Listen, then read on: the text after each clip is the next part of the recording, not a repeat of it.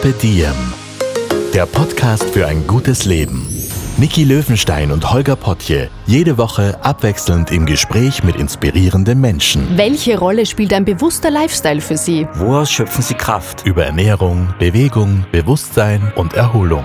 Wie finden Sie die richtige Balance im Leben? Woran sind Sie gescheitert? Und wie sind Sie wieder aufgestanden? Wie gelingt Ihnen das? Was für Sie persönlich ein gutes Leben ausmacht. Carpe Diem, der Podcast zum Carpe Diem Magazin. Heute mit dem österreichischen Schauspieler Philipp Hochmeier. Unser heutiger Kooperationspartner ist Bubble.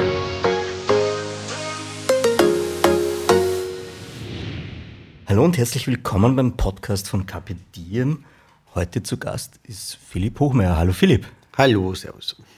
Die meisten Fernsehgeschulten kennen Philipp Hochmeier aus den Vorstadtweibern und aus Blind ermittelt. Zuletzt war es die Wannsee-Konferenz im Fernsehen. Die anderen kennen ihn von der großen Bühne, vom Theater. Ich glaube, du warst sechs Jahre im Burgtheater im Ensemble und dann in Hamburg im Thalia Theater, glaube ich, ähnlich lang. Und mittlerweile bist du freier Schauspieler und hüpfst zwischen den Theatern und Welten herum. Kann man das so sagen? Kann man so sagen, ja. Sehr schön. Wir haben uns kennengelernt, lustigerweise bei einer Geschichte, die ich ein Interview für ein Magazin gemacht habe. Da haben wir uns in Berlin getroffen. Ich hatte eine halbe Stunde Zeit und ich weiß, mir ging es damals so, ich bin nach der halben Stunde rausgegangen und habe gesagt, das ist zum ersten Mal, dass ich jemanden weniger kenne nach dem Interview als vorher. Und ich dachte, das kann nicht sein, das kann nicht sein. Ich muss das irgendwann aufholen. Und wir haben es jetzt tatsächlich geschafft, dass wir heute bei dir gemeinsam sitzen, bei dir in der Wohnung in Wien. Wir schauen raus. Ich habe heute vor, da wir ein bisschen mehr Zeit haben, Philipp Hochmeier tatsächlich ein bisschen kennenzulernen. Bin gespannt. Du lass uns anfangen. Ähm, du scheinst mir ein getriebener Mensch zu sein. Das heißt, du brennst ganz, ganz viel und stark und du bist ganz viel unterwegs. Also wenn ich ein Kreuzworträtsel vor mir hätte, 15 Buchstaben für getrieben, würde ich Philipp Hochmeier reinschreiben. Jetzt würde mich interessieren, wie gehst du selbst mit diesem Getriebensein um? Oder hast du Strategien gefunden, wie man auch zur Ruhe kommt? Gibt es da was für dich? Da muss ich notgedrungen, weil nur getrieben durch die Welt rennen hat ja gar keinen Sinn. Der wird mir bald leer und äh, verrückt vielleicht. Und so versuche ich das in so einem Ebb- und Flut-Zyklus zu halten und mir auch immer wieder die nötige Zeit zu gönnen, da auch wieder mal den Stecker zu ziehen. Ja. Sonst, sonst, sonst ist der Akku dann irgendwie wirklich mal ganz leer oder brennt heiß sozusagen. Ja. Gut, jetzt wäre natürlich spannend, wie ziehst du den Stecker dann? Was machst du da?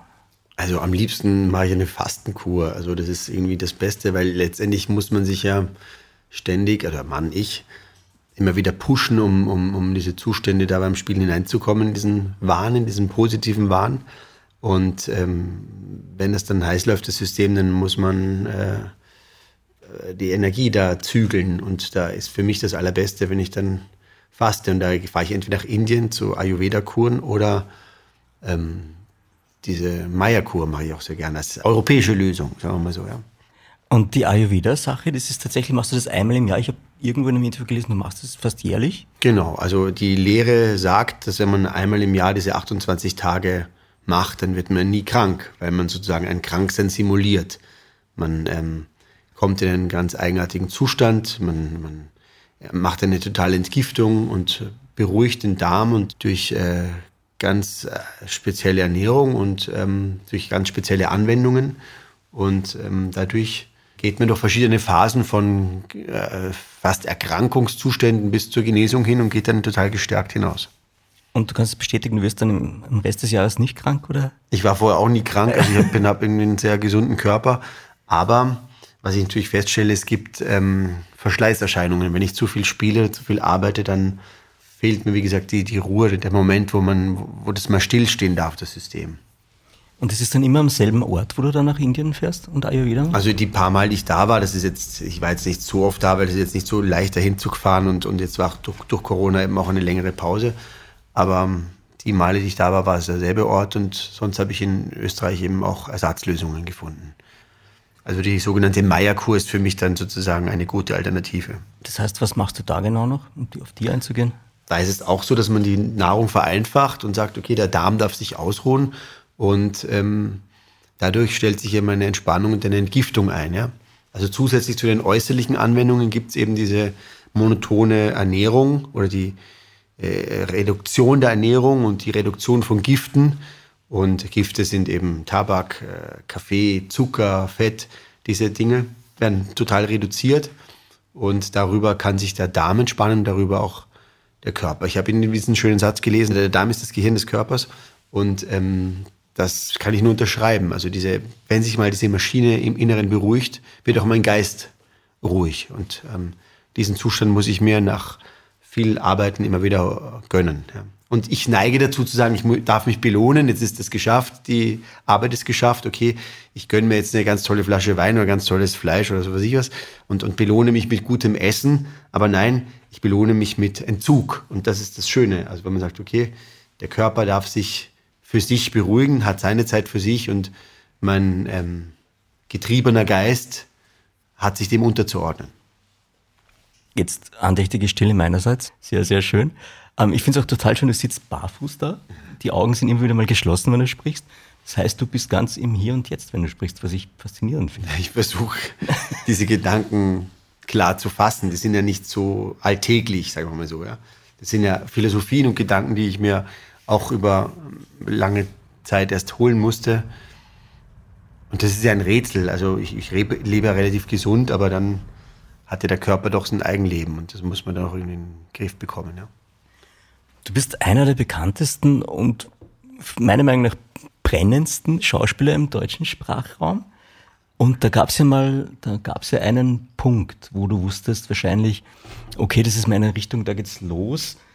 Ich weiß jetzt gar nicht, ob ich den richtigen Punkt erwische, aber ich habe mir notiert, flammende Abschlussrede nach bestandener Matura. Wo ist denn das her? Aber stimmt das? War das tatsächlich so ein Punkt, wo du gesagt hast, hm, das könnte dann in die Richtung gehen? Das war schon der zweite Punkt. Also es gab eine Anekdote in der Schule, wo ich eben auf den Tisch gesprungen bin und ein Gedicht aufgesagt habe, völlig aus dem Nichts heraus.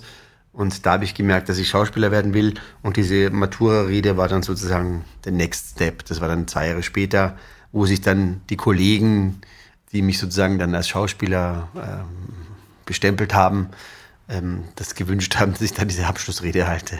Die haben, wurde mir vorgeschrieben und die, den Teil, den ich mir selber nochmal umgeschrieben habe, der lief super, aber dann hat mir die Deutschlehrerin noch irgend sowas, die, die eine eher altmodische, ein eher altmodischer Charakter war, noch so ein, was dazugefügt und das habe ich nicht vorbereitet. Das konnte ich dann nicht lesen, weil ich ein Leseproblem habe und den Druck sowieso. Und dann ist das so ein Chaos geworden, aber das war ein kreatives Chaos und da war schon so ein bisschen diese, Performance-Energie da. Das kannte ich ja noch gar nicht, aber das war das erste Mal, wo ich diese Energie dann auch gespürt habe, was da los ist, äh, wo, die Antennen da hingehen und was das bedeutet.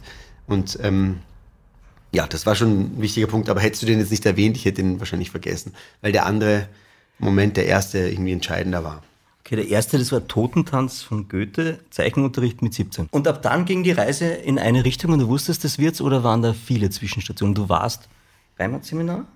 Reinhardt-Seminar. Max Reinhardt-Seminar? So Raimund-Seminar gesagt. Aber ich nuschel ein bisschen.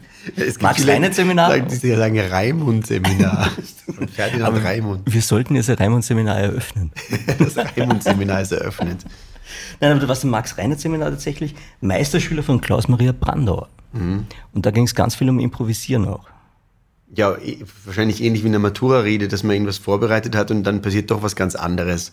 Und das wird da kultiviert, also dass man was vorbereitet und dann muss man sich auf die Umstände einlassen, die da passieren in dem Moment. Und das war das, was er uns mitgegeben hat. Anders als andere Lehrer, die eben mehr ein System gefahren haben, dass sie halt äh, im Lehrplan verankert sehen. Und hier war jemand, der sagt, okay, wir haben was vorbereitet, aber es wird dann wieder ganz anders kommen und mit dieser Energie arbeiten wir. Und das hat mich geprägt. Hast du noch eine Anekdote aus der Zusammenarbeit? Viele Anekdoten. Also eine, die du teilen Ein eigener Podcast. Ja. Ausbildung bei Klaus-Maria Brandauer. Ähm, muss mal kurz nachdenken, was da so kommt. Es, es war einfach ein, ein, ein, ein Improvisationsunterricht, der, der nicht definiert war und es war auch nicht klar, wann er kommt. Da musste man irgendwie auf dem schwarzen Brett schauen, ob da wieder so eine handschriftliche Notiz ist, wo irgendwie rauszulesen war, dass er da ist und dass wir da Unterricht haben. Es war also kein Stundenplan, es wurde immer so äh, spontan eingeschoben und wer da war, war da und wer nicht da war, war nicht da. Und in dem Stil hat sich da eine Sprache, eine, eine Verbindung entwickelt unter den Kämpfern, die da rein wollten in diesen Unterricht. Und die wurden auch hart ausgesiebt. Da sind auch viele Leute rausgeflogen, weil das war jetzt auch nicht unbedingt nur lustig, sondern es war auch irgendwie eine Art Testung die ganze Zeit. Also wer diese Testung nicht bestanden hat, musste dann auch irgendwie gehen. Und wenn man sich nicht wegschicken hat lassen, hätte man ja auch wieder zurückkommen können. Aber es war schon irgendwie, hatte schon eine gewisse Härte auch, diese, diese, dieses Auswahlverfahren. Und ich bin da bis zum Schluss die ganze Zeit da geblieben, weil ich das für mich als, als inspirierendste und wichtigste Quelle angesehen habe.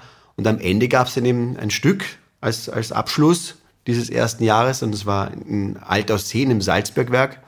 Und da haben wir ein Stück von Felix Mitterer gespielt, das heißt das Spiel im Berg wo ich dann sozusagen meine erste Rolle gespielt habe. Also war die Hauptrolle, ein junger Bergmann, der mit einem alten Bergmann, das war ein Laie aus der Gegend dort, Hans Leutzel, Postangestellter.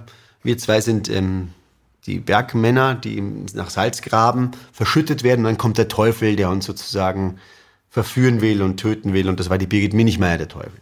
Und wir drei waren sozusagen die Protagonisten. Dann gab es halt so viele Geisterrollen, die auf diesem See, in diesem Salzbergwerk, auf, auf kleinen Booten dahergekommen sind oder mit kleinen Lampen irgendwo hinten in der Finsternis da Zeichen gemacht haben oder Stimmen gemacht haben. Und so haben wir dann den ersten Sommer gemeinsam verbracht und so wurden dann sieben Sommer draus. Also es waren aus diesem einen Stück wurden dann, aus diesem einen Aufführung wurden dann sieben Sommer, wo wir immer wieder da in dem Bergwerk gespielt haben. Und das war wirklich eine unvergessliche Zeit. Total schön, die Anekdote. Ja. Danke. Das ist ja nur eine zeitliche Rahmung, aber da drin gibt es halt unglaublich viele Geschichten. Ich habe dann begonnen zu spielen und habe dann Karriere gemacht langsam und immer wieder bin ich im Sommer da zurückgekommen, bis das dann eben aufgrund eines tragischen Unfalls, der in dem Gebirgszug passiert ist, das Unglück von Lassing, ist, ist vielleicht noch ein Begriff. Das war wahrscheinlich, ich sage mal jetzt mal, wann war denn das? Ähm, das muss Anfang 2000 gewesen sein. Wurde das dann verboten, dass wir da spielen. Und bis dahin haben wir da regelmäßig das aufgeführt. Was interessant ist, ich bin dann 2019, glaube ich, mit dem Film Ein Dorf wehrt sich wieder zurück an das Bergwerk gekommen. Mhm. Und habe ich diesen oberösterreichischen Gauleiter gespielt in dem Film. Und der will ja dieses Bergwerk sprengen. Und da bin ich das erste Mal wieder zurückgekommen. Und das war wirklich sehr, sehr, sehr, sehr rührend. Das ist schön. Da hat sich dann der Kreis geschlossen. Genau, genau, genau. Bei mir in den Notizen steht, Wiener Burgtheater Ehrengalerie Ganzkörperporträt. Magst du uns was über die Zeit im Burgtheater erzählen, wenn dann am Ende dieser Zeit ein Ganzkörperporträt von Philipp Hochmeier dort hängen bleibt? Da hänge ich ja nicht alleine, sondern es sind ja dann zu dem Sommer 2009 genau. eben, ich glaube, acht Leute aufgenommen worden. Da war auch die Birgit Minichmeier dabei und der Ovtcharek und ähm, Dorothee Hattinger, Michi Mertens. Das waren also die Leute, die sich da in der Ära Bachler irgendwie äh, hervorgetan haben und, und, und, und vielleicht herausgeragt sind in gewisser Weise, die wurden da in diese Ehrengalerie als Next Generation aufgenommen. Ja? Und das war eine große Ehre. Ja? Und ja, der Fabian Fink hat ein, ein Porträt von mir gemacht, ein Relief, ein junger Bildhauer. Und das war schon ein schöner Abschluss da. Nach dem Burgtheater ging es weiter nach Hamburg ins Thalia-Theater von 2009 bis 2016, glaube ich, war die mhm. Spielzeit. Mhm. Du bist ein Freigeist und bleibst dann sechs Jahre an einzelnen Stationen hängen. Passt auf den ersten Blick nicht zusammen, macht wahrscheinlich Sinn, aber dich nicht kennend, kennend, würde ich sagen, war man dann eingesperrt auch oder braucht es das? Das ist eine Mischung, du sprichst es genau an. Also Einerseits bietet so ein großes Haus wie das Burgtheater, das Taliertheater einen perfekten Nährboden, um was auszuprobieren oder eine, eine theatrale Sprache zu entwickeln. Und andererseits ist es auch ein Staatsbetrieb und diese eigenartige Mischung aus Kreativität und Kontrolle oder Ordnung von außen und gleichzeitig absoluter Wildheit, die da gefordert wird, die ist schon widersprüchlich und das ist irgendwie, das hat mir dann nicht mehr so behagt. Aber die Zeit, die ich da war, war natürlich ganz großartig. Und jetzt komme ich ja wieder zurück mit meinen eigenen Produktionen und somit ist da auch ein gutes Verhältnis da. Aber ich musste dann da auch wieder mich befreien aus diesem, wie soll man sagen, Apparatus. Wir waren eigentlich mit deinem Porträt schon bei den Ehrungen und, und Awards. Du bist ja auch, du hast ja auch die Romi im Wohnzimmer stehen. Moment, ich habe mir notiert, Romi steht neben dem silbernen Jesus vom Flohmarkt. Den sehe ich jetzt gerade nicht. Der ist im Bühnenbild im Stadtsaal ausgebockt. Aber das heißt, normalerweise sind die Nachbarn. Genau, die stehen nebeneinander, so wie Jesus und Maria oder so. Oder wie, keine Ahnung. Wie wichtig sind sie, die Auszeichnungen dir immer noch? Oder ist es, ist es komplett wurscht? Komplett wurscht ist es nicht, aber das ist jetzt auch nicht abendfüllend. Man freut sich natürlich, wenn man sowas hat. Aber es ist auch mit Humor zu sehen. Okay. Was wäre wichtiger, Schauspielerauszeichnung oder Musikerauszeichnung? Sehr gute Frage. ähm, also das wäre schon witzig, eine Musikerauszeichnung zu bekommen, aber ist mir natürlich bewusst, dass das nicht unser Terrain ist. Also ich, ich bin ja vielleicht dann der Rockmusiker am, am Staatstheater, aber nicht der Rock, im Rockmusik-Business. So, ja.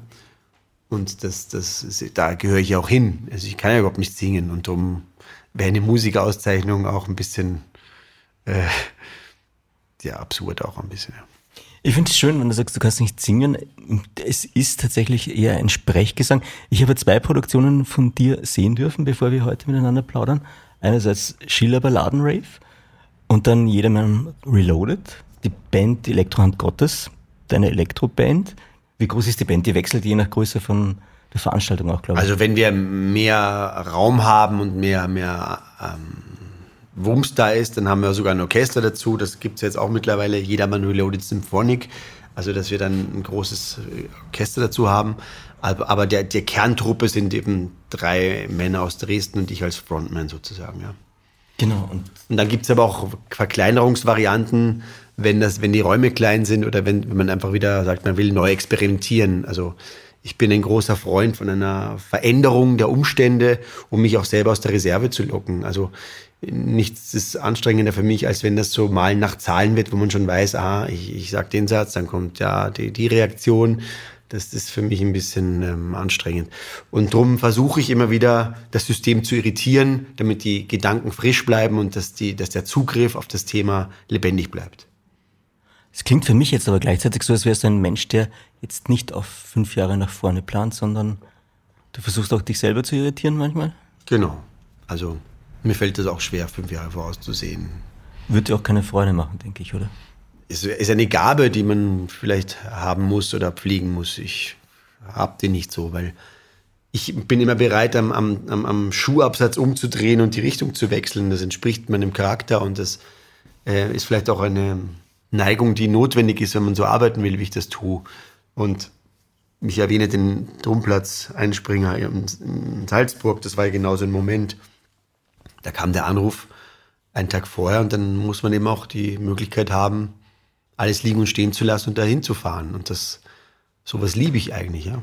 Das ist halt schon, jetzt muss man auch dazu erklären, Salzburg Domplatz, Jedermann-Aufführung, Tobias Moretti erkrankt und Philipp Hochmeier springt ein am nächsten Tag, kann den gesamten Text und ich glaube nicht nur von der Jedermann-Rolle, sondern glaube ich von allen Rollen eigentlich, weil wenn man Jedermann Reloaded gehört hat, singst du ja alle Parts dadurch praktisch.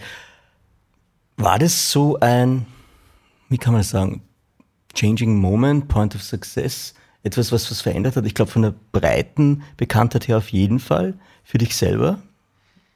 Also es war so eine Art Mutprobe, so ein, eine Art Greifen nach den Sternen, was dann irgendwie funktioniert hat. Total. Hast du gezweifelt vorher irgendwann kurz vielleicht mal? Also irgendwie zweifeln könnte ja immer dazu, aber in dem Fall dachte ich mir, das ist jetzt die beste Lösung, weil was soll sonst passieren? Also die einzige Alternative wäre ein Ausfall gewesen. Und, und diese, dieser Trumpf, dass man das retten darf oder muss, der wiegt was und der hat, hat schon, der schützt dich ja auch irgendwie. Ja. Ja, aber Philipp, es kann auch wahnsinnig viel schiefgehen an dem einen Abend, oder? Ja, an dem Abend ist halt nichts schiefgegangen. aber bist es du? Bist es du? Bist es dann auf jeden Fall rein und schauen, was passiert? Also sicher ist diese Disposition, die ich da habe, äh, ein Vorteil. Also, aber dass ich bin, keine Ahnung, das sind halt die Umstände. Das ist genau das, was wir im Unterricht bei Brandauer gelernt haben. Also man hat irgendeine Art Vorbereitung und dann gibt's aber nur noch die Reaktion, also auf den Moment. Und das durften wir da im Unterricht ja trainieren und das durfte ich irgendwie erfahren, dass man eben nicht zu schnell reagiert oder einfach schaut, was passiert und den Moment auch kommen lässt. Ja. Ich hatte natürlich das Glück, dass ich diesen Text durch meine Band-Performance Jedermann Reloaded schon sehr durchdrungen hatte. Also ich habe den Text ja nicht über Nacht gelernt, das ist ja unmöglich. Ich habe ihn auch nicht abgelesen, was ich auch nicht kann. Aber ich hatte eine fast ideale Vorbereitung und die nötige Narrenfreiheit, in, dieses, in diesen fahrenden Zug einzusteigen und den noch auf, eine andere, auf ein anderes Gleis zu reißen. Ja? Zwei Dinge die mir da jetzt sofort einfallen. Das eine ist Probleme mit dem Lesen von Texten schon als Kind legst du nie, mhm. das dich aber nicht daran hindert, Schauspieler zu werden. Und zwar keine Sekunde scheinbar. hat eigentlich auch nichts miteinander zu tun. Also ich habe eine Lernhemmung, eine Lesehemmung, aber Darstellung von, von Charakteren ist ja nicht unbedingt einen Text lesen können müssen. Nee, aber wenn du Drehbücher hast, musst du wahrscheinlich viel Texte lesen. Du hast mir mal erzählt, es liest ja jemand vor dann. Ja, also ein Drehbuch kann ich schon selber lesen, das ist kein Problem, wenn ich genug Zeit habe. Also ich, ich, ich brauche einfach Zeit und Ruhe, dann kann ich mich auf das Ganze einlassen. Ich kann nur nicht prima vista einen Text äh, fehlerfrei oder, oder frei vorlesen. Das kann ich halt überhaupt nicht. Ich brauche Zeit, mir den zu holen. Und wenn ich den habe, wenn ich genug Zeit habe, dann kann ich den auch wirklich sehr voll beatmen. Aber ich muss mir erst die Noten da reinschreiben. Und wenn ich das nicht machen kann, dann fliege ich aus der Kurve. Dann geht mir das zu schnell. Ich bin ja wie eine Schnecke. Eine Performance-Schnecke, die zuerst ganz langsam wird und dann sich immer mehr aufbläst und dann zu einer Rakete wird. Ja. Genau. Kennst du, es war mal der Mensch? Diese, ja. die, und am Anfang ja, sieht man diese, diese, diese, wo sich aus dem Fisch auf einmal eine Rakete entwickelt. so. Und das so viel ist es so. Ich muss ganz viel Zeit haben, dass der Fisch an Land kommt, der an, vom Land auf den Baum, vom Baum auf zwei Beinen, von zwei Beinen auf ein Rad, vom Rad ins Auto, vom Auto in die Rakete. So muss ich einfach, die, diese Entwicklung muss ich machen dürfen. Und wenn man mir das nimmt, dann bin ich halt hilfloser als andere, ja. Also für mich sind da zwei Dinge, also jetzt mit, es war einmal der Mensch, tausend Jahre sind ein Tag oder ja, jüngst, genau. dass ich da sofort habe. Zweitens, äh, aus einer Schwäche eine Stärke machen, und zwar eine ziemliche Stärke, mhm. weil sie da total positiv ist.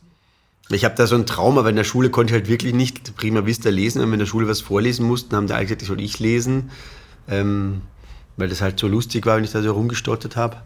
Und das hat halt eine gewisse Wunde hinterlassen und die konnte ich dann aber mit dem Beruf jetzt da ausmerzen, weil ich liebe Literatur, ich liebe über alles und du sagst ja, ich bin getrieben, ich bin von Literatur getrieben, weil mich das wahnsinnig interessiert, Literatur mit Leben zu füllen. Und das ist, das ist mir irgendwie durch diese Entzifferungsschwäche, nennen wir es mal so, äh, die Chiffrierungsschwäche einfach verweigert war. Und da war vielleicht diese die Neigung zum Spielen und zum Performen da, aber der Schlüssel hat mir gefehlt. Und wenn ich das Recht habe, Zeit zu haben, ähnlich wie bei der Kur, sagen wir mal, der Darm darf sich die Zeit nehmen, sich zu beruhigen. Wenn ich den nötigen Raum habe, Schnecke zu sein, dann kann ich auch eine Rakete werden. Ja? Und das ist vielleicht der Punkt, den man, den ich erst verstehen musste.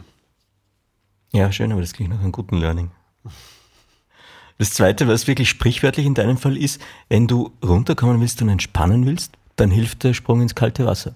Und ja, das ist auch ein, ein Gefrierungsschock, sagen wir mal so, eine ein, ein, eine totale Entschleunigung. Ja? Also wenn ich überhitzt bin, dann brauche ich das kalte Wasser, um mich zu erden oder zu, eben auch den Stecker zu ziehen. Ja? Weil das Getriebensein neigt zum Überhitzen. Auch eine Lehre aus der Ayurveda, da teilt man eben die Körpertypen in drei ähm, Segmente ein, entweder den Feuertyp, den Wasser-Erde-Typ oder den Lufttyp. Und ähm, da wurde mir eben ein Feuertyp attestiert und dann muss man eben dafür sorgen, dass das Feuer nicht zu heiß wird das muss man immer wieder beruhigen und runterkühlen. Dass das Feuer da ist, ist ja gut, aber man muss es eben auch gut behandeln, weil sonst, sonst neigt es eben dazu zu explodieren oder zu, zu überhitzen. Das kann man wahrscheinlich mit richtiger Ernährung machen, nämlich kühlender Ernährung nehme ich dann genau. an. Oder man springt ins Wasser, wie du es machst. Genau, also von außen und von innen. Und so ein Wasserschock ist dann natürlich ein äußerer Eingriff und die Ernährung ein innerer Eingriff. Das klingt fast nach Wim Hof Methode, der Sprung ins Eiswasser. Du lebst aber tatsächlich auch gerne an Orten, wo Wasser in der Nähe ist, oder? Stimmt, ja. Das ist nämlich das einzige Bild, das ich von Philipp Hochmeier habe in der Zukunft. Ich habe keine Ahnung, wie die Reise weitergeht, aber ich glaube, er ist irgendwann am Wasser immer. Magst du uns was erzählen, über, weil ich das vorher auch schon angedeutet habe, du sitzt barfuß da. Warum ist dir das Barfuß-Ding so wichtig? Oder das passiert ja nicht einfach so, sondern ist das, ist das tatsächlich Erden oder was ist das? Das ist so ein Spüren wollen, wo ich bin und ja, einen Kontakt herstellen zur, zur Realität, sagen wir so. Wenn der Kopf zu heiß ist, können die Füße das gut tasten und dann kann man das ganz gut Verstehe. verbinden. Ja, ein Blitzableiter. Sehr schön. Lass uns mal über das Thema Kochen sprechen. Das fand mhm. ich auch faszinierend bei der Recherche. Du kochst wahnsinnig gern und fast jeden Tag. Und wenn du es nicht machst, dann wirst du unrund, habe ich gelesen. Stimmt. Was kocht Philipp Hochmeier und bist du ein guter Koch? Also ich glaube, ich bin ein guter Koch und ich koche das, was mir vor die Flinte kommt, sozusagen. Also wenn ich auf einen Markt gehe oder irgendwo hingehe und das was sehe, was mir gefällt, dann nehme ich das mit und versuche mir das zu machen. Und da wird mir schon was einfallen. Und mit den Umständen, die da sind. Ähnlich wie im, auf der Bühne, einfach das machen, was gerade passiert und das nutzen, was da ist. Also ich habe da keine festen Vorstellungen und ich habe zwar einige Kochbücher, alte auch, die, die, die mir viel Freude machen, die ich als Inspiration gerne mal lese oder mir da drin schmücke und dann vorstelle, was das sein könnte. Auch so mittelalterliche Kochbücher ist ganz schön so, was da drin steht. Ähm, aber das nehme ich dann auf und schaue, was dann passiert. Aber ich bin jetzt nicht der Typ, der dann genau das einkauft, was da steht und das genau dann so macht, wie es da steht. Das, das kann ich nicht. Ich wollte gerade sagen, da ist das Konzept des Improvisierens wahrscheinlich auch wieder da, oder? Genau. Ja. Und da greift nochmal mal daneben und, und, und dann ist vielleicht mal was zu roh oder, oder sonst was, aber das ist ja auch eine Erfahrung, die man dann mitnehmen kann. Und dann, wenn es wirklich wichtig ist, wenn Gäste da sind oder wenn man spontan eine, eine hungrige Meute äh, füttern muss, sprich nach einem Auftritt oder sprich nach einer gelungenen Session, wo man sagt, okay, man will jetzt noch zusammen feiern und das Ganze gemeinsam abschließen, dann muss das dann schon sitzen. Und dann habe ich sozusagen, wenn ich für mich alleine koche, die Zeit, das auszutesten. Und dann, wenn es wichtig ist, dann muss das dann aber auch stehen. Ja? Das heißt, du kochst dann tatsächlich für, für Kolleginnen und Kollegen nach einer Aufführung? Auf wenn das die Umstände jetzt das zulassen, mache ich das sehr gern, ja. Ist es dann eher asiatische Küche, italienische das, Küche? Das, was da ist. Also oft bin ich dann, entweder ich bringe was mit, weil ich weiß, das geht sich danach aus, oder ich schaue halt, was da ist und dann arbeite ich mit dem, was da zu finden ist. Wenn du wenig mit Zahlen anfangen kannst, würde ich sagen, Backen ist ein Problem. Ja, ich backe nie. Mhm. Auch Mehl ist für mich kein, kein, kein Faktum. Also ich, hab, ich besitze kein Mehl. Ich will kein Mehl. Ich hasse Mehl. Großartig. Aber eine kurze Anekdote ja? dazu. Ich war in Istanbul eingeladen bei, bei so Künstlerfreunden und es ging auf Neujahr zu und es gab große Ideen, wer was machen soll und wer welches Catering besorgt und was ich was. Und äh, wie es halt der Teufel so will, war es 18 Uhr am, am 31. und keiner hat irgendwas besorgt und es ist überhaupt nichts passiert. Ja. Dann dachte ich mir, okay, dann bin ich raus und habe da bei der, ich habe vergessen, wie das da heißt, die Brücke da, die, die da über den Postbus rübergeht, waren da so Fischer und die haben da eben so Art Forellen da rausgefischt, da ganz viele. Und habe ich mir so einen Sack voller Forellen gekauft und ähm, bin dann nach Hause gegangen in diese Wohnung und dachte, irgendwas wird schon da sein. Und da war nur eine Packung Zimt. So, und jetzt habe ich tolle Forellen und Zimt. Und, aber was, was mache ich jetzt? Und es war, es wurde immer später. Ich dachte, okay, jetzt probiere ich das einfach, ja. Forellen mit Zimt. Und das ist einfach total super. Also ich habe es nie wieder danach gemacht, aber mhm. wenn man es richtig einsetzt mhm. und richtig portioniert. Salz war auch noch da, aber das war's, ja. Und da dachte ich mir, ja, also so, so funktioniert mein Denken. Also man muss halt dann mit dem umgehen, was da ist. Genau. Also es ist ein bisschen MacGyver beim Kochen. Auch, aber voll schön. Ich habe bei der Recherche herausgefunden, dass du früher exzessiv Tagebücher geschrieben hast. Stimmt, ja, um das zu verarbeiten, was los war, weil dieser Wechsel von, vom Schauspielschüler zum, zum Schauspieler und dann, wenn es immer mehr und immer größer und immer schneller wird, habe ich natürlich ein, ein Mittel gesucht, wie man das im Kopf sortiert. Da war Tagebuchschreiben schon eine wichtige Verarbeitungsmethode. Aber seit den ganzen digitalen Medien und wo man so viel digital kommuniziert, ist das leider eingeschlafen. Also ich, dieses ganze Mail- und WhatsApp-Schreiben, das, das, das, hat diesen kreativeren Zugriff, oder also man sagt, okay, man schreibt real in ein Buch rein, völlig gekillt. Interessant, weil es sagen ja ganz viele Leute, dass wenn du mit der Hand schreibst, es trotzdem was anderes mit dir macht. Also dass da eine Emotion da ist. Ja. Denkt ganz anders und, und liest es auch alles nach. Oder klebt dann mal einen Zeitungsausschnitt rein oder irgendwas oder reißt eine Seite raus oder, oder schreibt später was dazu. So, dass das findet mit Mails und äh, digitalen Medien einfach nicht statt. Ja klar, man kann schwer Schickt ins Universum und dann sind die weg und man ist froh, wenn man es nicht mehr sieht. So, ja. Und selbst wenn ich so Tagebücher am Computer schreibe, das, das finde ich dann gar nicht mehr und dann kann damit nichts anfangen.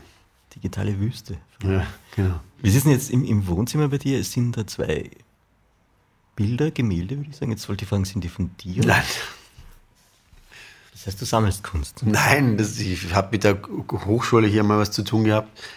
Und die sind umgezogen vom dritten Bezirk, glaube ich, in den ersten zurück und hatten einen Container, wo die ganzen Testbilder weggeschmissen haben und da habe ich mir einfach ein paar raussuchen dürfen als Gage für diese Zusammenarbeit. Und sie finde ich, haben mir gut gefallen, die wären sonst im Müll gelandet. Gibt es Dinge, die du sammelst? Erinnerungen und Erlebnisse, aber nichts Reales. Lass uns mal über Freundschaften sprechen. Ich habe mir jetzt zwei Namen notiert, die jetzt nicht direkt was mit Schauspiel zu tun haben, aber Thomas Klawinic, euch verbindet, glaube ich, was, oder? Also das ist so eine Art Künstlerfreundschaft gewesen vor zehn Jahren, wie mhm. das dieses Festival in Bad Fürslau losging. Das war irgendwie so ein Hotspot, hat die Angelika Hage einfach irgendwie wilde Leute zusammengetrommelt und da habe ich den Thomas kennengelernt und das war eine, waren ein paar interessante Sommer, aber ich habe ihn jetzt leider aus den Augen verloren. Mhm. Ich habe dann noch da stehen Ella Angerer. Ja, die ist auch aus, aus der, der, Zeit. Genau. Lustig. Dann war ja, das, das war, war so eine, so eine Gruppe irgendwie. Dann gab es noch den Autor ähm, Joachim Lottmann, den gibt es, den Autor Joachim Lottmann. Und Angelika Hager hat uns dann diesem Festival alle so eingebunden und an der Hand genommen. Das war irgendwie eine tolle Crew. So. Das war alles im Anzengruber da. Aber dann bin ich irgendwie in Hamburg intensiver gebraucht worden am Theater und dann hat sich das ein bisschen verloren. Zum Thermalbad fürs Lauder habe ich noch ein Stichwort, da steht Kabane. Ja, das war Teil der Gage, wenn man da gespielt hat, dass man da für eine gewisse Zeit so eine Kabane bekommen hat, so ein Badehaus. Und das war halt auch ein idealer Ort, um sich da mal zu erholen oder auch abzukühlen. Dieses Wasser, was da aus der Erde kommt, die Ursprungsquelle vom Mineralwasser, die hat schon eine große Kraft und eine Magie. Und da konnte ich mich dann immer wieder erden auch. Ja. Das ist total nett, was der Philipp nicht erzählt ist. Die Kabane war natürlich für die Leute dann noch immer beziehbar, wenn die Gäste aus dem Thermalbad sich schon verabschieden mussten. Das heißt, ihr könnt da, konntet da auch Nächte verbringen genau. praktisch, was ja total nett klingt. Ist ja auch schön, ja. Und vor allem, wenn dann sich so Seelenverwandte da treffen im Festival da und da einfach abhängen zusammen. Mhm. Das hatte schon so eine österreichische Hippie-Atmosphäre. So. Ciao. Bei mir geht es im Sommer nach Italien. Ich spreche nur leider kein Wort Italienisch. Wie gut, dass es Babbel gibt. Babbel ist die weltweit erfolgreichste Sprachlern-App, mit der du 14 verschiedene Sprachen erlernen und schneller echte Gespräche führen kannst. Nütze auch du die Sprachlernmethode, die wirklich funktioniert. Und hol dir jetzt auf babbel.com slash audio mit dem Code MOTTO ein Babbel-Jahresabo zum halben Preis, damit die Basics sicher bis zum nächsten Urlaub sitzen. Aktion gültig bis 30. August 2022. Und jetzt viel Vergnügen mit dem Podcast. Wie würdest du Freundschaft für dich definieren und wie wichtig ist sie? Also ich kann Freundschaft von meiner Tätigkeit schlecht trennen und die besten Freunde, die ich habe, sind irgendwie auch künstlerisch äh, tätig und äh, wenn man da eine gemeinsame Sprache findet, dann hat man auch einen gemeinsamen Flow und das darf auch mal sein, dass man sich dann Jahre nicht sieht, weil man einfach eine andere Entwicklung macht, aber man findet sich dann immer wieder. Ich habe da totales Vertrauen. Also einer der wichtigsten Wegbegleiter ist natürlich Nikolaus Stehmann, mit dem ich sehr viel gearbeitet habe. Der ist immer mittlerweile Intendant in Zürich am Schauspielhaus und hat da natürlich andere Verantwortung, andere Anbindungen als Intendant. Und jetzt sehen wir uns natürlich weniger als früher, wo wir gemeinsam viel gearbeitet haben und durch die Welt gezogen sind. Wir haben den Werther zusammen gemacht, das war unsere erste Arbeit, das ist bald 25 Jahre her. Und wir haben, glaube ich, 24 Stücke zusammen gemacht. Highlight war auf jeden Fall Faust 1, 2 Salzburger Festspiele in Koproduktion im Taliertheater, wo ich Mephisto gespielt habe. Und sowas ging lang und weit herum. Das ging um die ganze Welt und das waren einfach unvergessliche Geschichten. Wir haben zusammen am Max Reinhardt studiert und, und, und der war auch im Brandauer Unterricht. Also es waren schon sehr verbindende Elemente da. Und dann geht man halt wieder ein bisschen auseinander, aber das ist damit überhaupt nicht vorbei oder überhaupt nicht zu Ende, sondern das, da habe ich überhaupt kein Problem, da ist mein Zeitgefühl anders konnotiert. Also die Haare werden grau, aber das Herz ist lebendig und verbunden. Das klingt für mich so wie äh, loslassen, aber dann auch wieder umarmen können. Genau, genau. Schön. Sternstunden ist bei mir der nächste Punkt, der da steht. Oder Dinge, auf die du stolz bist. Ich nehme mal an, Salzburg, Domplatz, Jedermann war ein so ein Moment. Ja, bin ich stolz drauf. Ja. ja. Und meine Platte, äh, erst Jedermann-Platte, bin ich auch sehr stolz. Jedermann Reloaded mhm. mit der Elektrohand Gottes. Das war wirklich in Kombination mit Salzburg ein ganz wichtiger Moment in meinem Leben, dass man mal richtig so eine Doppelalbum Vinyl macht und dass das dann wirklich am Markt ist und, und das dann das auszeichnet und das dann das definiert. Das hat mich, das fand ich besonders, ja. Es gibt tausend Sachen, über die ich froh bin und stolz bin, aber, aber die zwei Sachen kann ich jetzt mal als erstes so nennen, ja. Wenn ich jetzt an den Auftritt denke, also ich dürfte mal die, die Schillerballaden-Rave-Sache anschauen und ich, das war im Burgtheater mhm, mhm, und dann im Stadtsaal Jedermann Reloaded. Ich fand es total nett, weil mich das Publikum auch total interessiert hat, das dann da reingeht. Und ich kann mich speziell im Burgtheater erinnern, da war es eine wilde Mischung aus, aus gesitterten älteren Herrschaften, die sonst auch in der Burg sitzen, nehme ich mal an. Dann sehr jungen Leuten, dann gab es tatsächlich Groupies, was ich auch total nett fand. Ja. Und Leuten, die dann wirklich aufgestanden sind und da getanzt haben, während du da unten performt hast. Was kriegst denn du mit, wenn du auf der Bühne bist? Ich habe das in Clouseau auch schon gefragt, weil ich mir gedacht habe, das muss so ein faszinierender Ort und Moment sein. Also das ist ähnlich wie vorher schon beschrieben beim Kochen oder im Improvisationsunterricht bei Brandauer. Ich habe da was vor, aber was dann genau passiert, weiß ich gar nicht. Und ob dann da jetzt Leute tanzen oder mich beschimpfen oder, oder einfach nur steif da sitzen, das kann ich ja überhaupt nicht beeinflussen, erstmal oder überhaupt nicht herbeisehnen. Aber natürlich ist es so angelegt, dass ich die Leute entspannen möchte, dass sie dann auch den Impulsen, die durch die Luft fliegen, nachgehen können. Und das interessiert mich und das interessiert mich viel mehr als jetzt eine vorausgeplante Aufführung runterzubeten. Davon habe ich gar nichts. Also mein, mein, mein Beruf als Darstellungsbeamter zu erfüllen, das interessiert mich am allerwenigsten. Ich möchte da einfach eine individuelle Situation erzeugen, die nur an dem Tag so funktioniert. Und darum habe ich gar nichts dagegen, wenn mal die Musiker wechseln oder wenn man mal eine andere Musik macht oder auch mal eine Panne passiert oder wenn Leute zu spät kommen oder das, das finde ich immer ganz schön, weil das belebt das System. Und insofern öffne ich da ein, eine Tür in einen Moment, der nur so stattfindet, wie er eben da stattfindet. Mit allen Risiken. Es kann ganz blöd werden, es kann auch ganz toll werden. Und, und damit muss ich leben und damit will ich arbeiten. Jetzt würden vielleicht manche Leute sagen, ja, aber Philipp Hochmeier ist wahrscheinlich mit sich selber auch schon gut beschäftigt. Wie wichtig ist denn das Publikum, die Reaktion drauf, auf dich? Ist es wichtig oder ist es etwas, wo du sagst, passiert, aber beeinflusse ich nicht oder? Das ist das Wichtigste. Ich bin in einem Dialog mit den Zuschauern. Es geht überhaupt nicht um mich. Ich löse mich ja da auf wie so eine Brausetablette. Ich, ich stelle mich da zur Verfügung. Ich lasse mich fressen von den Tieren, die da drin sitzen. Ja, also ich, ich, ich, ich verschenke mich total. Ja, also das, das hat nichts Egomanisches oder nichts Selbstherrliches, was man vielleicht von außen denken könnte, wenn man sagt, okay, der ist so selbstbezogen. Das ist es gar nicht. Ich, ich habe da eine Idee und, und die stelle ich zur Verfügung und schaue, was passiert. Und um mich als Person geht es da gar nicht. Also ich nehme mich da gar nicht als Person wahr.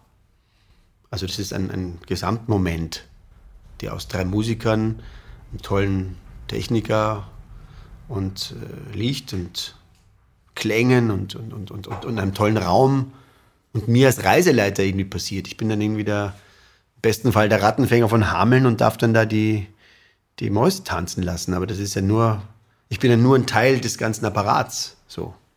Du stehst aber in vorderster Front, definitiv. Muss man halt auch so sehen, ja. Weil die mich da auch akzeptieren. Ja. Und weil das so gewachsen ist, ja. Das ist tatsächlich ein sehr rundes Ensemble. Wie ist es denn, wenn du jetzt zum Beispiel in, in Hamburg wieder im Theater auf der Bühne stehst? Wie sehr ist man als Schauspieler abhängig von den anderen Kollegen, die da mit einem auf der Bühne stehen? Kannst du liefern, wenn die anderen nicht liefern?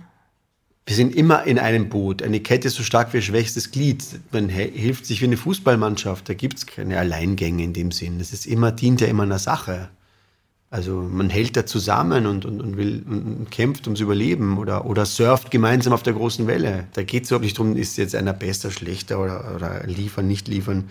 Man erfindet Spielregeln und musiziert nach diesen Spielregeln. Ja? Und um dieses Musizieren geht es dann. Ja? Und auch Wannsee-Konferenz war genauso ein ähnlicher Moment. Also da habe ich jetzt 13 äh, tolle Schauspieler, einen tollen Regisseur, ein, ein tolles Bühnenbild, tolle Mitarbeiter und auf einmal muss man dann da musizieren. Und wenn da einer mal rausfliegt, dann hebt man den gemeinsam dahin. Oder das ist ein sehr liebevoller, gemeinsamer Vorgang und kein, da, da sollte keiner rausstechen wollen. So, ja. ja, was ich faszinierend finde, weil es ja dann doch gerade auf Film, Fernsehen, Bühne schon sehr viele Alpha-Tiere gibt und du bist ja auch ein Alpha-Tier, halt auf deine Art und Weise. Aber das geht sich dann am Ende des Tages auch, ich glaube, Ovtcharek ist ja genauso ein Charakter. Also wenn jetzt ihr beiden auf der Bühne euch gegenübersteht, dann passiert, dann ist ja Chemie da ganz wurscht, was passiert, aber es passiert was, das weiß mhm. man ja. Es muss ja Alpha-Tiere geben, also eine Herde ohne Alpha-Tiere funktioniert ja gar nicht, ja. Bei einem wir das Alpha-Tier und manchmal nicht und das ist ja auch gut, also dass man da sich auch übt drin, auch mal was abzugeben oder, oder sagt, okay, ich stehe jetzt mal in der zweiten Reihe, weil, weil jetzt ist halt Werner die Hauptstimme. Das ist ein, ein Fluss. Und klar führe ich gerne, aber ich glaube auch, dass ich gut abgeben kann. Das ist wirklich wie im Sport. Das ist wie in der Fußballmannschaft. Da gibt es Stürmer, Mittelfeld und genau diese Positionen werden im Spiel erfunden und die, die, die sollte man dann auch nicht in Frage stellen in der Sache selber, ja. Sonst funktioniert das Match nicht. Also das Match muss ja klappen, ja. Okay, bleiben wir beim Fußballjargon. Philipp Hochmeier ist Stürmer, nehme ich an. Oder Mittelfeld? Weiß ich nicht. Gern Stürmer, ja. Ich glaube, du bist Stürmer, ja. Wo würdest du die Birgit Minichmeier hinstellen, positionieren? Auch Stürmer natürlich. Also, wir haben ja zusammen als Stürmer gespielt in einem sehr schönen Film, der nennt sich Tiere.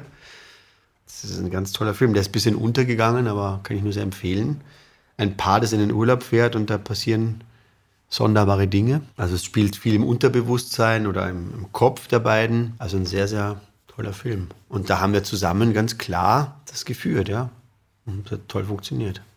Was ist denn die, vielleicht nicht die wichtigste, aber eine wichtige Lektion, die du im Leben gelernt hast? Auf den Moment reagieren und flexibel bleiben und was man sich auch vornimmt und plant, das wird dann, ist gut, dass man es hat, aber man muss es auch jederzeit über Bord werfen können. Welche Qualitäten braucht es? Flexibel Elastischen bleiben? Geist. Okay, wie hält man den elastisch? Das ist die große Frage. Wie hältst du ihn elastisch? Das ist eh jeden Tag aufs Neue eine Aufgabe. Ich bin jetzt nicht geboren mit dem elastischen Geist, aber und schon gar nicht mit einer elastischen Erziehung. Und das ist immer wieder aufs Neue die Frage, wie kann ich meinen Geist elastisch halten? Wie kann ich flexibel bleiben? Wie kann ich trotz Umstände, die mir jetzt nicht passen, heiter bleiben? Weil nur so kann ich die Prellböcke, die sich dann mal meinen Weg stehen, auch überwinden. Weil du jetzt gerade die Erziehung angesprochen hast, du kommst aus einem gutbürgerlichen Haus, deine Eltern, ich glaube, die Mutter war Medizinerin, oder? Mhm. Wie war das Aufwachsen für dich als Kind? Das war dann doch starrer und, und irgendwie strenger in der Form, ja. Und vielleicht entsteht da auch eine gewisse Getriebenheit, wie du es nanntest, oder Sehnsucht nach Dynamik, weil das da irgendwie vielleicht gefehlt hat ein bisschen, ja. Oder da sehr geordnet war. Und ja, vielleicht kommt das ja daher. Würdest du dich als religiösen Menschen bezeichnen?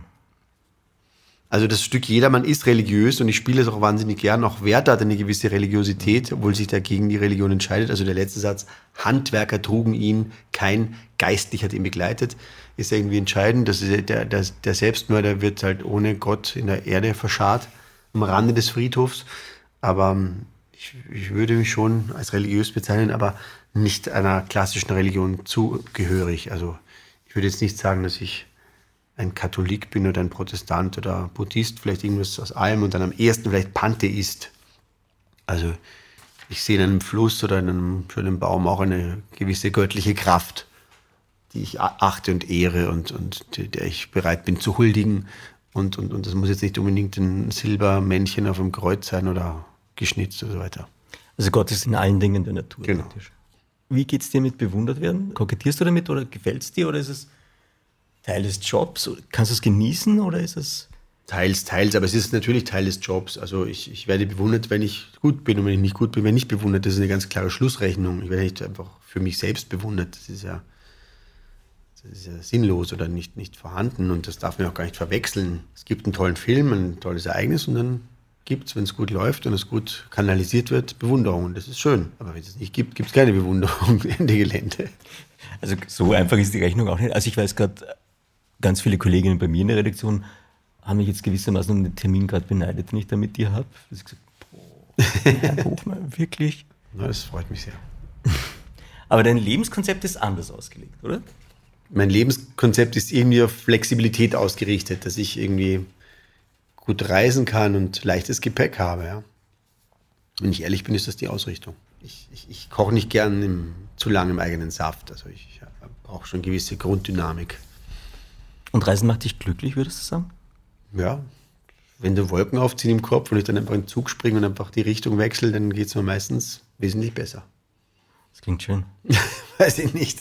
Doch, finde ich schön. Also vielleicht ist es auch Eskapismus, ja, aber andererseits muss man sagen, man lernt immer neue Dinge kennen. So dann. Hm. Kriegst jetzt Ja, oh, schon, aber ich weiß nicht, ob das auf andere übertragbar ist. So ist eben Ja. mein Charakter so, ja. Ja. Fellini Schiff der Träume ist einer deiner Lieblingsfilme. Stimmt, ja. Warum? Weil es auch um eine Reise geht, Ah. wahrscheinlich. Und dann der Clou, ich werde es jetzt einfach verraten für die, an die, an den Spoilern, Leuten, ja. die den, den Film noch nicht kennen. Das Schiff ist gar kein Schiff, sondern es ist nur ein Bühnenbild und es wird auch demaskiert. Also man sieht wirklich ein Schiff in allen Varianten funkelnd.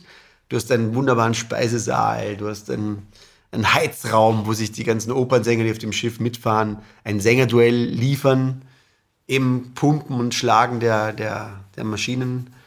Also, das ist so toll. Und es gibt sogar ein Nashorn auf dem Boot.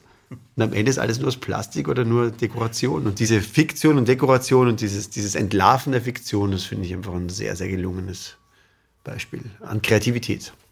Bei mir steht als nächste Frage auf dem Zettel, wir haben es irgendwie ausgemacht im Vorgespräch, wir springen einfach in den Welten herum, weil der Philipp eben ein Getriebener ist und da ist es ganz okay zu seinem Konzept auch passt oder zu seinem Wesen. Bei mir steht da, ab wann ist dein Leben erfüllt? Ich kann, mir ist spontan eingefallen, wenn es läuft, so, wenn das einfach fährt, das Gerät, wenn das Schiff der Träume fährt, wenn, das, Ja. wenn, das, wenn der, der Maschinenraum dampft, wenn die Sänger singen, wenn das Meer zischt, wenn das Nashorn da Nashorn sein darf ja, am Schiff, dann bin ich glücklich. Oder was war das die Frage? Ja, was, ja. Ab wann es erfüllt ist, ja. Erfüllt, ja. Und so, wenn diese Maschinen laufen und, und, und leben, das macht mich froh. Ich stelle dann gleich eine klassische Kapitierenfrage nach, was braucht ein gutes Leben für dich? Was macht es aus? wie, wie gesagt, Flexibilität, also das ist für mich ein Schlagwort, das mich, oder Elastizität, das mich, das mich, das mich prägt und das für mich wichtig ist. Ja. Ist das, ich überlege jetzt gerade, ist das dann auch, wenn Philipp auf Urlaub ist, ist er dann entspannt auf Urlaub und lange oder ist er jemand, der dann drei Tage an einem Ort ist und dann sich denkt, hm, jetzt könnte aber schon wieder was anderes passieren woanders? Das Wort Urlaub ist schon per se gar nicht zutreffend. Mein Fehler. Ich interessiere mich nicht für Urlaub. Also ich, ich kann Pausen machen oder sowas, aber ich, ich, bin, ich bin letztendlich immer irgendwie auf der Suche und das soll schon irgendein Ziel haben. Und dann ist mir egal, ob ich jetzt länger wo bleibe oder nicht. Also ich habe auch erlebt, dass ich irgendwie gerade was vorbereitet habe und dann einfach den ganzen Urlaub sozusagen und Anführungszeichen nur an dem ersten Ort war, weil, was mir da gleich gefallen hat.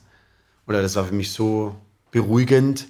Da konnte ich Schnecke sein sozusagen und konnte mich ganz in Ruhe meinen Themen widmen und hatte gar keine Notwendigkeit, ähm, einen Ort zu wechseln. Aber von der Tendenz tue ich schon gern Ort wechseln. Aber was hat an dem Ort dann so gepasst, dass du gesagt hast, Das das einfach ruhig und un unkompliziert. Also das ist jetzt auch schon länger her, jetzt ist mir gerade eingefallen. Ähm, da hatte ich gerade ein Stück gemacht, das war ganz am Anfang und bin ich nach, glaube ich, war Fuerteventura geflogen. Das war damals überhaupt nicht bekannt. Ich meine, das war noch in den 90er Jahren. Und ähm, da bin ich mit irgendeinem Bus irgendwo hingefahren ans Ende der Insel und da waren dann da so ein paar ganz einfache Behausungen. habe ich dann ein Zimmer bekommen und das hat mir so gut gefallen, dass ich einfach da hängen geblieben bin. Und lustigerweise habe ich dann einen Berliner Soundkünstler dort kennengelernt, der auch da war mit seinem Aufnahmegerät und haben wir zum ersten Mal, es fällt mir jetzt ein, eine Schillerballade am Meer da Wirklich? aufgenommen, ja. Einfach als Test. Ich habe noch nie gemacht. Und der wollte es dann vertiefen, aber ich war da noch nicht so weit. Ich habe überhaupt nicht gewusst, was man da machen soll. Ich hat mich dann in sein Studio eingeladen und ich bin dann da vor Überforderung sofort eingeschlafen, weil mich das einfach, ich konnte damit überhaupt nichts anfangen mit diesen ganzen Geräten. Das ist also für mich so, das hat mich so angestrengt. Ich war überhaupt noch nicht in diesem Groove drinnen, ja. Und sagen wir mal, 15 Jahre später war es dann soweit, ja. Da habe ich das Standing gehabt und das, dann war das vielleicht auch so ein Wurm im Herzen, wo ich dachte, wie, wie, wie geht denn das und wie geht man mit so einem Studio um? Und dann habe ich das dann in der Zwischenzeit er- erlernt und dann ging das dann weiter. Aber das war eine schöne, fast schicksalshafte Begegnung, dass man sagt, okay, man fährt ans Ende der Welt und sitzt da am Strand und ich habe da, glaube ich, Moby Dick gelesen als Zerstreuung und saß da immer und habe Moby Dick gelesen und auf einmal habe ich den ja kennengelernt. Wir haben gemeinsam Aufnahmen gemacht von den Stadtgeräuschen von, und das hat mich inspiriert. Also, dass da jemand auf der Suche nach Geräuschen ist und damit was macht. Und dann hat er meinen Taucher von Schiller, der Taucher, auch aufgenommen und das war auch ein Teil seiner Geräuschsammlung. Das ist ja auch etwas, was, glaube ich, viel bedeutet, die Ballade der Taucher. Ja, Die hat auch etwas mit dir zu tun irgendwie. Ja, da geht es auch um Wasser, um ins Wasser springen, um Wagen, um Wagnis. Und dann ist das Wagnis aber überspannt, weil die Macht von außen den Taucher wahrscheinlich überhitzt und dann explodiert er irgendwie oder implodiert er. Und das ist schon, da, da sehe ich mich natürlich wieder. Ja. Kriegst einen komischen Auftrag, machst den gut und dann muss man halt schauen, wie geht man jetzt mit den Energien um. Kommt dann nochmal sowas oder kommt was anderes oder lasse ich mich darauf ein oder gefährde ich mich so? Okay, das klingt nach klassischer Heldenreise auch. Ja, kriegst einen Auftrag und musst in eine andere Welt hinaus. Und Das ganze Leben ist eine klassische jetzt kommt, Heldenreise. jetzt, kommt, jetzt kommt der Ottergringer Dialekt daher. Ist sehr schön. Du bist ja tatsächlich in Wien geboren, als einer der Ja. wenigen, die da leben. Wahrscheinlich, ja. Das Philipp, ich lese dir jetzt ein paar Sachen vor, wir haben es fast geschafft. Ja. ich werde unruhig.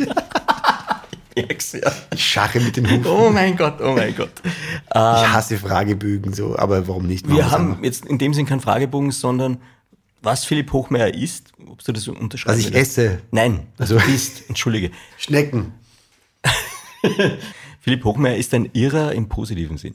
Ein glücklicher Narr. Auch Auch. mal. Was Philipp Hochmeier nicht ist, sind jetzt auch keine Schnecken, sondern Familienvater im Einfamilienhaus. Nein, das bin ich nicht. Das habe ich erlebt als Kind und das ist jetzt mal nicht so mein brennendes Ziel. Jemand, der Regeln oder Autoritäten liebt. Das bin ich auch nicht. Hast du ein tägliches Ritual? Die wechseln natürlich, aber natürlich gibt es Rituale, um, um einen Tag zu starten oder wenn man sehr stressige Zeiten hat, wie man sich da wieder orientiert. Also es gibt schon Rituale, aber ich kann die jetzt nicht nennen, weil, weil die nicht spektakulär sind. Also es ist von einem Tee trinken, einer Zigarre rauchen, einmal mit dem Rad fahren oder irgendwas halt oder Yoga üben, was weiß ich, das sind schon Rituale, die ich habe. Aber die sind jetzt nicht spannend. Ich kann sie nicht nennen, weil sie nicht spektakulär sind. Das ist doch auch schon schön. Ich denke mal, jeder Mensch hat irgendwie Rituale, oder? ja, aber manchmal erfahrt man über die Rituale ganz viel über den Menschen. Du hast jetzt ganz viel aufzählt, aber du hast dich nicht auf eins fokussiert. Das ist auch schon wieder Herr Hochmeier, der rumschwirrt. Sehr schön. Kaffee oder Tee? Tee, Yoga oder Kickboxen? beides. Beides. Was machst du sonst noch für Sportarten? Laufen. Ich laufe am liebsten, ja. Laufen ist so mein Sport. Okay. Dann wirklich lang oder? Eineinhalb Stunden, eine Stunde so halt. Ist das lang? Ist lang. Okay. Okay. Welcher Song wärst du? My Personal Jesus von Depeche Mode. Wenn sich der Mut über Nacht verzehnfachen würde, was würdest du tun? Den Ukraine-Krieg stoppen. Was ist die schönste Frage, die dir je jemand gestellt hat? Wollen Sie morgen am Domplatz den Jedermann spielen? Schön. das ist ein schöner Abschluss. Du, ähm, was wärst du als Zahl? Zehn. Warum? Tarot, das Glücksrad. Ah, Tarot. Naja, Tarot ist jetzt schon wieder ein neues Buch, das sie geöffnet Okay. Was wärst du als Rezept? Du improvisierst ja gern, das ist natürlich jetzt blöd, fällt mir gerade ein. Hühnersuppe. Weil sie stark ist und gesund macht. Was würdest du beim letzten Abendmahl servieren? Hühnersuppe. In diesem Sinne, vielen lieben Dank, Philipp, für deine Zeit. Dankeschön.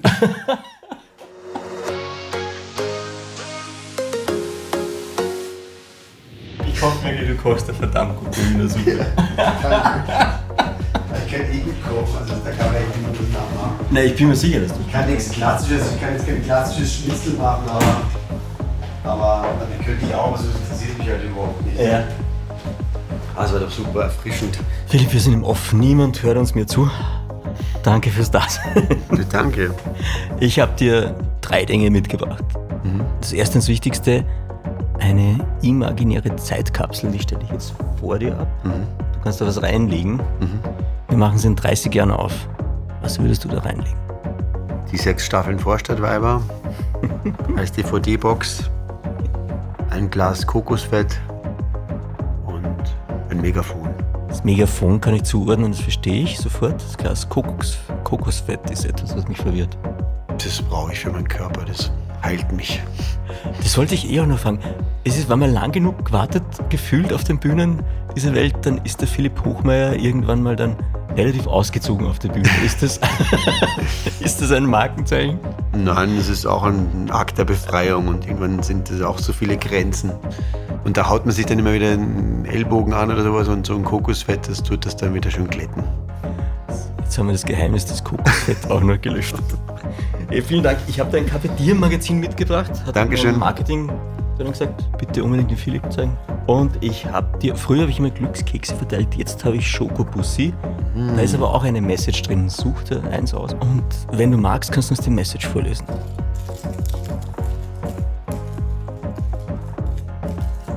Liebe ist eine köstliche Blume, aber man muss den Mut haben, sie am grausigen Rand des Abgrunds zu pflücken. Okay. Ich glaube, mit den Worten können wir aussteigen. Danke, Philipp. Was für ein Text. Könnte von Schiller sein.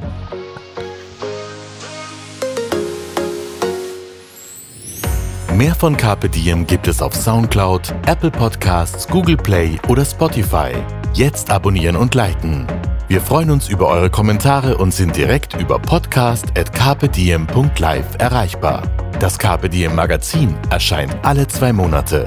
Besucht auch unsere Social Media Portale auf Facebook, Instagram und YouTube und unsere Website carpediem.live. Carpe Diem, der Podcast für ein gutes Leben. Nächste Woche Niki Löwenstein im Gespräch mit Österreichs bis dato einzigem Raumfahrer, Astronaut Franz Vieböck.